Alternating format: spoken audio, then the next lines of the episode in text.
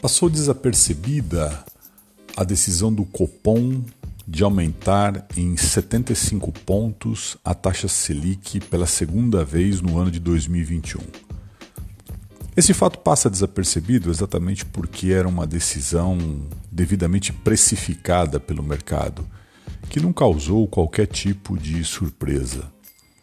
Na reunião que ocorreu no início do ano de 2021, a ata divulgada já dava conta de que o Banco Central estaria muito vigilante com o repique inflacionário que tivemos no final de 2020 e que se acentuou nos primeiros meses de 2021. Para manter as expectativas devidamente ancoradas, ou seja, para que os agentes possam ter a certeza de que o Banco Central continua vigilante com o cumprimento da meta de inflação de 2021, não restou opção para o Copom senão promover mais um aumento de taxa de juros e já deixar devidamente precificado que na reunião de junho, muito provavelmente mais uma alta de 75 pontos deve se materializar, levando a taxa Selic então para o patamar de 4,25. Ela começa o ano em 2, vai a 2,75, na reunião dessa semana vai a 3,5 e muito provavelmente deve terminar o semestre em 4,25. As razões são bem objetivas e estão muito ligadas com a alta de preços das commodities, principalmente, de um lado, e com as pressões causadas pela taxa de câmbio de outro. Tudo isso, entretanto, tem como pano de fundo o descontrole fiscal do nosso país. Os últimos dados divulgados dão conta que a situação fiscal se deteriorou muito no ano de 2020 e no ano de 2021.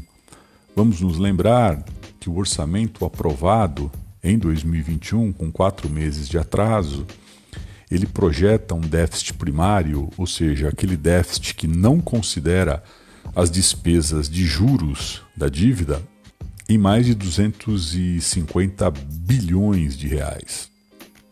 Se colocarmos os juros da dívida, o déficit se aproximaria aí de um trilhão de reais mais uma vez. Então essa situação fiscal é o pano de fundo para toda a insegurança que o mercado tem é, tido em relação à sustentabilidade das contas públicas da nossa economia. E isso se reflete na taxa de câmbio. Uma saída um pouco mais forte de capitais, de um lado, e a redução do fluxo de entrada de outro, faz com que a volatilidade da taxa de câmbio tenha impacto sobre alguns preços, principalmente os preços que têm cotação internacional. E aí as commodities ganham destaque. Além de terem aumentado de preço por conta do aumento da taxa de câmbio, há uma demanda muito forte vinda do exterior. O minério de ferro, por exemplo, essa semana aqui, mais uma vez, bateu recordes, fazendo com que a Vale se tornasse a empresa mais valiosa do Brasil. Os acionistas da Vale certamente estão muito felizes, né? porque é, nas últimas semanas o comportamento das ações dessa empresa tiveram uma alta expressiva, motivada principalmente pelo que tem acontecido no cenário externo e pelo preço do minério de ferro. Então, essas questões todas é, fazem com que ao Banco Central não reste nenhuma opção que não seja exatamente manter a trajetória de alta da taxa Selic para tentar, de um lado, amenizar uh, os impactos da alta da taxa de câmbio sobre a inflação e de outro, tentar de alguma maneira reduzir o repasse que ocorre para os preços toda vez que a taxa de câmbio sobe de uma maneira desordenada.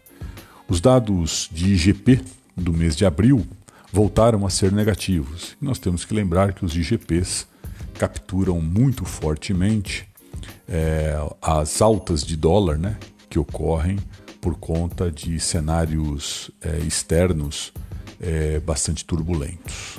Né? Então, com, os cumprimentos aqui pelo, pela decisão do Copom foi uma decisão que vai no caminho correto, mantém a ancoragem das expectativas e tenta, principalmente no segundo semestre, fazer com que a inflação convirja para aquela meta que foi definida pelo Conselho Monetário Nacional e evitando exatamente que esse repique gere descontroles que desancorem expectativas no médio e longo prazo.